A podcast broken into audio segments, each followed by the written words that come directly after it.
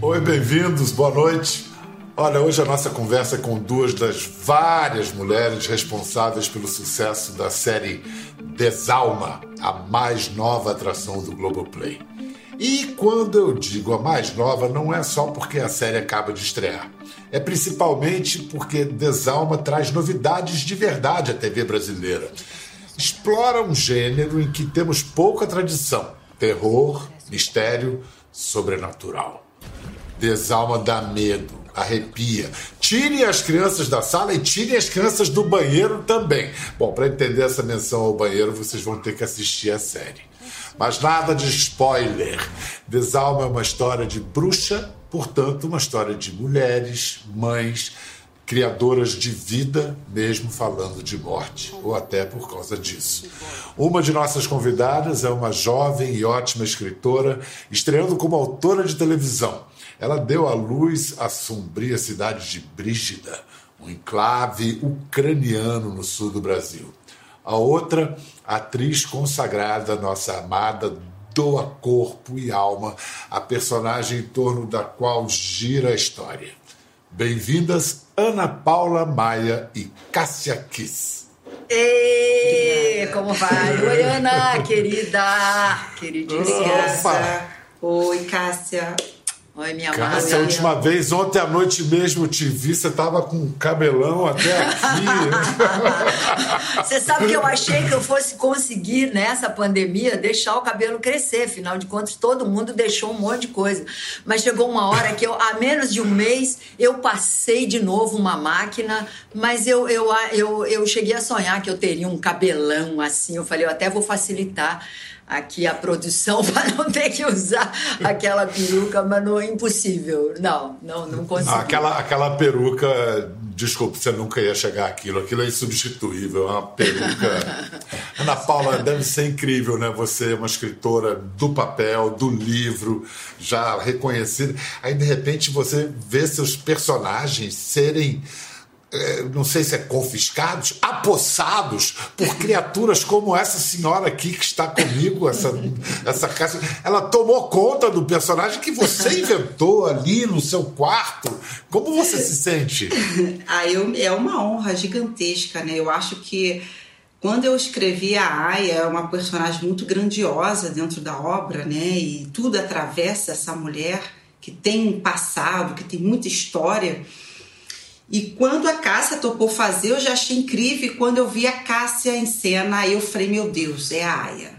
Ela nas... é, é a Aya, a Aya é a Cássia. E é uma coisa muito extraordinária, porque ela traz uma vida e eu vejo que como o texto cabe na boca da Cássia, e a Cássia entende os tempos do texto. E é uma coisa assim que eu maratonei a série e dá vontade de chorar, assim, sabe? É um negócio que me emociona profundamente. Olha, não tem elogio maior que esse, Cássia. Ela escreveu, conhece a história e você levou as lágrimas maratonando. Ana, obrigada. Imagina, por favor. Imagina. Nós estamos aí. É, o, que é, o que é maravilhosa é essa compreensão, sabe, Pedro? É, é um ator quando ele lê um texto e não é o texto, é o que está por trás do texto. Você sabe disso porque você escreve. É o que está ali, escondido. É aquilo que a gente precisa trazer para frente. E evidente que é a Ana Paula, ela vai contar com a minha experiência de vida, com os meus 63 anos, com a minha história, com a minha ancestralidade. Mas vem cá, sem, sem dar spoiler, assim, vamos adiantar a trama. Quer dizer, vamos lá adiantar a trama da história sem entregar a rapadura, mas a rapadura, no caso, não é rapadura, sem entregar o borscht que eu sei fazer, viu? Eu sei fazer. Então, o Desalma é uma história que se passa numa cidade fictícia chamada Brígida, que supostamente está no interior do Paraná. E o interior do Paraná, sim, existe uma grande comunidade ucraniana, de descendentes de ucraniano que vieram para cá no final do século XIX, começaram a, a, a povoar essas regiões e que mantém viva ainda essa cultura. E essa história se passa nesse pano de fundo é, maravilhoso, sombrio, místico, belíssimo, a paisagem do sul, né? Gravamos boa parte no Rio Grande do Sul.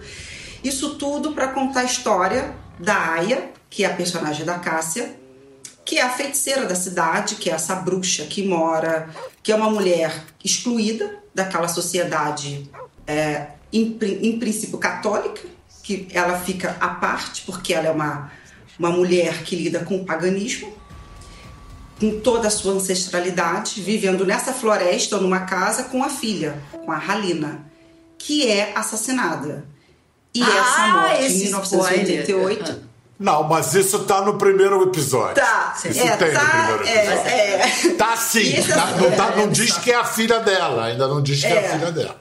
E esse assassinato é o que cruza esses 30 anos e, e voltamos e viemos para parar em 2018. Então são duas linhas narrativas contando 88 e 2018 e você vai vendo que nem tudo o que se sabia de 88 de fato era, era aquilo que a gente sabia e o público, junto com, os, com as pessoas de Brista, vão descobrindo uma outra perspectiva do que aconteceu em 88, o que justifica muitos acontecimentos e atitudes de 2018.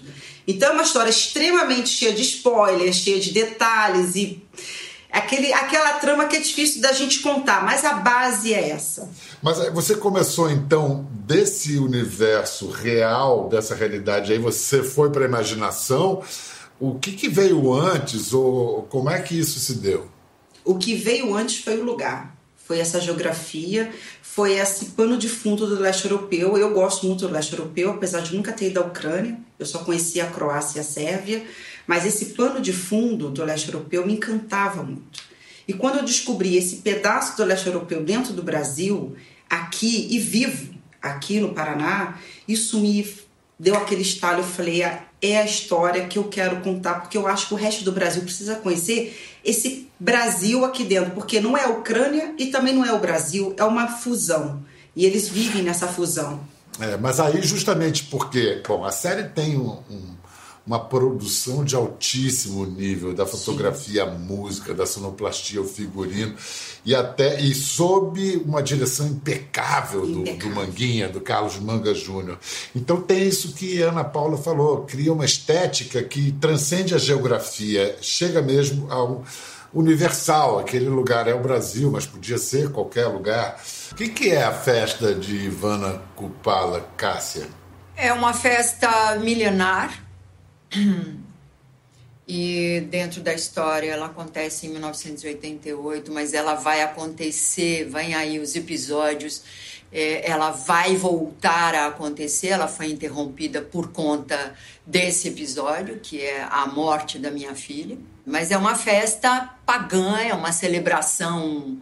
Uh, é essa beleza de jovens, aonde uh, o amor tem uma força muito grande. Ana, o, o, o teu interesse, você tem assim, um interesse místico, religioso seu, assim, ou é mesmo o olho da contadora de histórias? Porque isso na tua literatura, isso é novidade, né?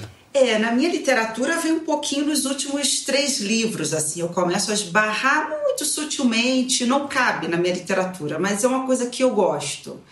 É um lugar que me atrai, o sobrenatural me atrai, eu assisto filmes de terror, né, do gênero sobrenatural, de, de todos os subgêneros de terror desde muito pequena. Gosto de Edgar Allan Poe, eu gosto desse lugar do mistério, do místico, do desse lado sombrio e oculto, né, do ser humano. Gosto da natureza, gosto dessa, eu acho que a natureza reage. É, gosto de olhar para um céu e ver como a lua tá. Eu moro em apartamento, mas eu vou lá e olho se a lua tá cheia, se ela é minguante eu quero entender como está o clima lá fora, se o sol está nublado ou não. Eu gosto desses elementos, sabe? Então eu tenho uma, uma questão mística que eu carrego, sim, e a série eu acho que tem muito desse meu lado, desse meu olhar místico para o mundo e, e Você... sensível. Você já escreveu a segunda temporada? Já está tudo pronto para a segunda eu temporada? Eu já escrevi a segunda. Já. Porque a história, ela, eu sempre digo, a primeira temporada de Desalma é só o começo. Né? A gente vai partir para um próximo passo que aí a gente sobe um tom em tudo, no, na, no drama, no terror. A propósito, o nome Desalma, de onde você sacou essa? Então, desalma é a raiz da é, é, a palavra desalmado, né? E a palavra desalmado, daí escrevi desalma. Eu tinha escrito uma vez um conto e que nunca publiquei nem nada. E nesse conto eu chamava eles de desalma. Foi quando eu descobri essa palavra, escrevi num conto que nunca foi publicado e isso ficou guardado. Eu sempre gostei dessa palavra. E, e aí eu, quando eu estava escrevendo o projeto, procurando nomes, eu queria uma palavra que definisse a série, eu lembrei dessa, desse título, desse conto nunca publicado, que nem tem nada a ver de sobrenatural e é perfeito, né? Porque é exatamente é, isso. Não, você recupera o sentido. É, é, a, é. a Cássia, que é uma profunda conhecedora de poesia, amiga de grandes poetas, Manuel de Barros, entre outros, ela sabe disso. Às vezes uma palavra desalmado perdeu o impacto. Aí você tira o sufixo, deixa desalma e vem toda a estranheza. Né? Tem a história quando perguntaram para o Guimarães Rosa que é sozinhozinho? Ele usou sozinhozinho. Ele falou, não, só tinha perdido a força. Aí criaram sozinho. Sozinho também perdeu a força. Você foi sozinhozinho. Poesia, né? Cássia, você. Eu Hoje eu amo desalma, desalma, essa, essa palavra. Você sabe que eu, eu, eu, eu demorei para deixar essa palavra chegar até mim. E hoje ela, eu, eu, é como se eu tivesse um véu assim chamado desalma. É uma, eu tenho mergulhado tanto nessa questão da alma, de saber que é, é, nós não vamos morrer, a finitude está no nosso corpo. É, é, é tomou, tomou uma força, Ana Paula. Você não, você não tem ideia é hoje. Impressionante, né? De novo, eu falo isso é, é, sob essa, essa emoção, né? Essa emoção de agora, né? Escuta, Cássia, você reencontra Cláudia Abreu, a Cacau, para contracenar, contracenar com ela. É incrível quando vocês duas. Nossa, aqui, a gente vai mostrar daqui a pouco o um encontro das duas. Mas antes, Vamos lembrar de um encontro de vocês duas há 30 anos numa novela, em que também em torno de uma criança rolava o conflito das duas personagens. Barriga de Aluguel, você era o casal com Vitor Fazano, vocês contratavam a personagem da Cacau para ser uma barriga de aluguel. E só que a personagem da Cacau roubava o bebê e o marido. Vamos ver uma cena de barriga de aluguel. Deixa ela passar. Deixa ela passar, não. Agora não.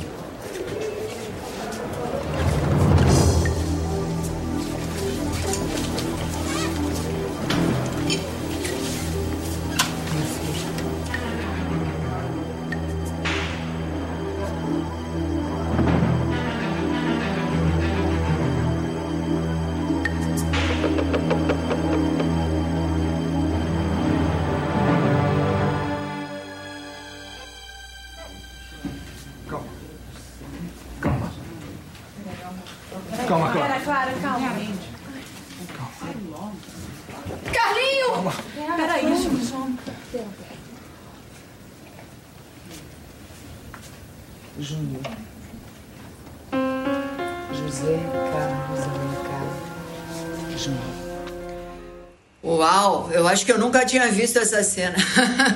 Não, passou mil coisas na minha cabeça, porque faz 30 anos essa cena. 30 anos é quando estava acontecendo a festa lá em. É, é em, e, e também ilustres mortos nessa cena. Eu vi ali o Léo Vilar, o Paulo Vilaça, a Lady Francisco. Assim, caramba.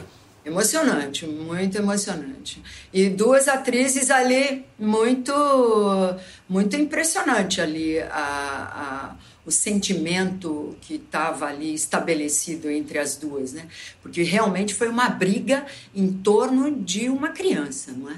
Havia um acordo e esse acordo foi rompido e felizmente o final dessa história é muito interessante, mas é incrível, né? Você viu ali, é um sentimento de usar a criança, de é, agora é minha, não é sua, você não vai ver mais, é tudo que está por trás disso, né? Mas você vê que no início da cena vocês duas fazem tudo sem uma palavra, né? Sim, Só sim, olhares sim. e troca e tempo. Se você considerar que então nós não tínhamos filhos e ambas, eu e ela tivemos quatro filhos.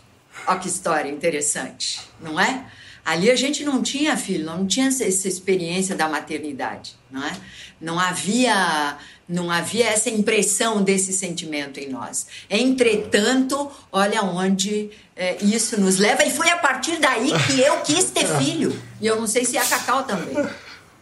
Você vê onde a ficção levou vocês, né? Começou como ficção, acabou tendo quatro filhos. E, e, vamos ver agora o reencontro de vocês duas em cena em Desalma, que é. Bom, não vou preciso falar nada, vamos dar uma olhadinha. Eu não me importo com seu filho. Nem com qualquer um dos Skafroski.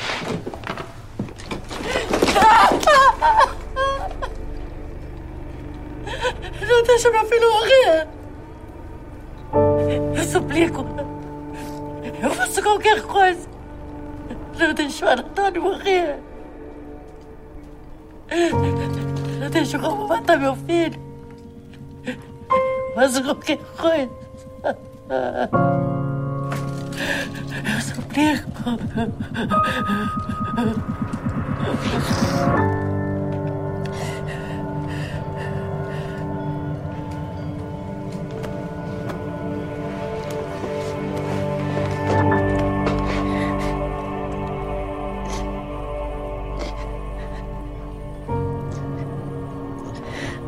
Para viver.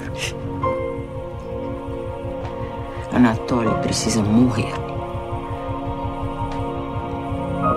Ser afogado e morrer.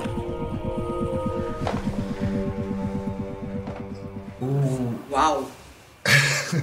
Cássia, você para essa cena, esse, essa, esse contracenar com a Cláudia, como é que vocês chegaram a essa intensidade? Vocês têm uma parceria de, de atrizes? Porque é alguma coisa rolando ali, né? É, teve, teve uma coisa muito bonita. Um dia a Cacau chegou até mim e falou assim: ela me abraçou e disse: Vamos fazer uma foto. Fizemos ali algumas fotos, tal, pessoais, assim, né? Bem selfie.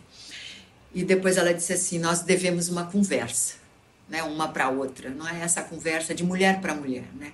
Essa conversa desses 30 anos que se passaram onde nós nos reencontramos de novo em cena com esse tema, não é?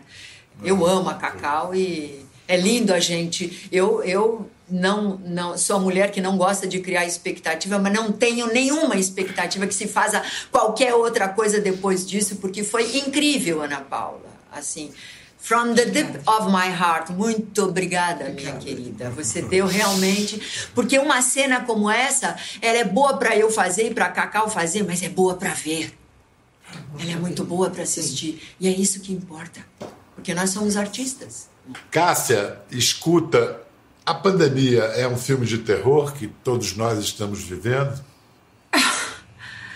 Eu não, eu não acho, não. Não acho que seja um filme de terror, não. Mas é, é um momento difícil. É, acho que é. Acho não, me parece mesmo ser uma oportunidade gigante, porque é um recolhimento, é um. Eu gosto muito disso, do voltar para casa. Acho que nós estamos tendo aí a oportunidade maravilhosa de voltar para casa e para dentro da nossa casa. É, é incrível a conclusão de que estamos todos juntos no mesmo barco não é? A minha mãe que morre durante a pandemia, que foi colocada dentro de um saco preto, enfiada num caixão, aonde você não consegue se despedir, mas isso não aconteceu só com ela, nós estamos aí em 150 mil pessoas que desapareceram dentro dessa história. É, pra, só não é um filme de terror porque você diz assim, ok, vamos todos morrer. É, esse processo, a maneira como está acontecendo e saber que muita coisa podia ser evitada é gigante. Isso talvez transforme mesmo num, num momento de terror. Saber que você pode evitar uh, uma demanda de mortes tão grande.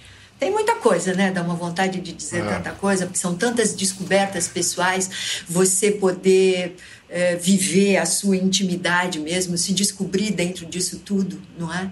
é tem um lado que é tão bonito, né, disso, que é exatamente estar tá dentro da minha casa hoje com os meus filhos, nunca estivemos tão próximos. Um está aqui, o outro está ali. Às vezes a gente uh, e o exercício da gentileza dentro de casa para que a temperatura, o clima continue bom nós estamos indo bem, eles estão conscientes de toda a situação, fazendo várias perguntas, mas estão colaborando muito porque sabem que a mãe tem mais de 60 anos, o pai tem mais de 70, então eles de fato precisam cuidar, sabem o que está acontecendo. Eu acho que essa consciência e que é importante que ela seja coletiva para que não se tenha tantas perdas e venha aí eh, provavelmente uma segunda onda no Brasil porque é difícil acreditar que a gente vai ficar fora disso. E historicamente, as pandemias trazem a segunda onda como mais violenta. Então, mais do que nunca a gente precisa se preparar. Eu estou cuidadosa, bem cuidadosa com isso. E eu tenho orado bastante, eu tenho que dizer, bastante, bastante. Cássia, desculpa, eu fui surpreendido pela notícia da morte de sua mãe. Eu não sabia. Eu, eu, eu, sinto muito. Eu tenho uma mãe que tem 96 anos e que está lá também fechadinha em casa, não, não, sai. Quantos anos tinha a sua mãe? Como aconteceu isso? Foi Covid ou foi outra coisa? Não, a minha foi, foi com 87 anos. A mamãe estava debilitada em casa. Uh, viveram os últimos meses, ela e a minha irmã assim de muito entusiasmo e eu é, todo final de semana dizendo para minha irmã que mora em São Paulo em Mairiporã dizendo eu tô louca para ver a mamãe para segurar na mão dela. Cheguei a comentar com uma amiga Elza Carvalho dizendo para ela eu tô com uma saudade da minha mãe. Ela disse assim vai ver sua mãe depois, evidente, quando eu encontrei, porque eu peguei imediatamente meu carro e fui para São Paulo, mas não consegui ver o enterro da minha mãe, que não aconteceu. E o resultado saiu na segunda-feira de que era negativo para a Covid, o que é mais dramático ainda, porque você diz assim, a minha irmã dizendo para mim, Ana Paula, dizendo assim, é, eu, a, eu peguei uma roupa da mamãe, a que ela mais gostava, e coloquei, pedi para colocar dentro do caixão, porque a mamãe era muito vaidosa, a gente sabe disso. Então, é evidente, tem esse lado, doeu muito, você passa aí três, quatro semanas olhando para o horizonte, cultuando a mãe, é, tratando de olhar tudo que sua mãe te deixou, seus pais te deixaram, né? Essa impressão, essa é, e é tão maravilhoso isso, não é? Minha mãe não deixou nada de material, absolutamente nada, uh, mas deixou essa esse caráter, esse, esse amor, essa responsabilidade, esse jeito de, de entender que nós estamos no mundo juntos, que sozinho não vai dar. Ou a gente tem essa consciência, não adianta eu levantar o meu muro de 5 metros de altura e me trancar dentro de casa, não vai funcionar. Agora é a hora de estarmos mesmo juntos. Então, eu venho com esse legado, com essa ancestralidade, assim. É, é isso, dói muito, dói dá uma saudade gigante. Essa saudade não passa mesmo, não tem não. jeito. Mas, não. mas fica com a gente, fica. Ana Paula, por que, que se diz que toda mulher é meio bruxa? Ah, eu acho porque a mulher ela é muito intuitiva, né? É, a mulher percebe as coisas muito rapidamente a, intuição feminina é muito potente, a mulher ela tem uma conexão mais forte com a natureza, a mulher é, acredita mais, né? Ela é mais suscetível a acreditar, a ter fé. É, como você mesmo disse, né, no início da abertura, é ela que dá a vida, né? E ela tem uma ligação com o filho que é sobrenatural, é sempre vai ser sobrenatural. E eu acho que a, a mulher ela percebe antes, né? ela tem uma sensibilidade de perceber que tem alguma coisa errada, tem alguma coisa estranha, alguma coisa fora do lugar. Ela deixa ali, ela lembra que deixou ali.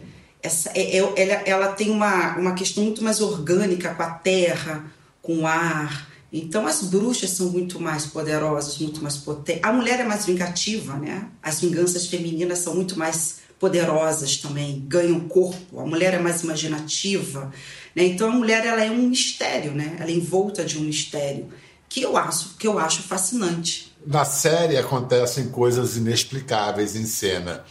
Aconteceram coisas inexplicáveis também nos bastidores da gravação? Aconteceram. A gente viveu o episódio. Eu já tinha saído de lá cinco dias antes, no sábado. É... A filmagem já estava acabando ali, quando a sede daquele parque, onde algumas pessoas estavam hospedadas, eu estava num chalé, havia ali uns cinco chalés, e a sede, essa sede foi lambida pelo fogo ali em três minutos, eu acho. Foi uma coisa rápida.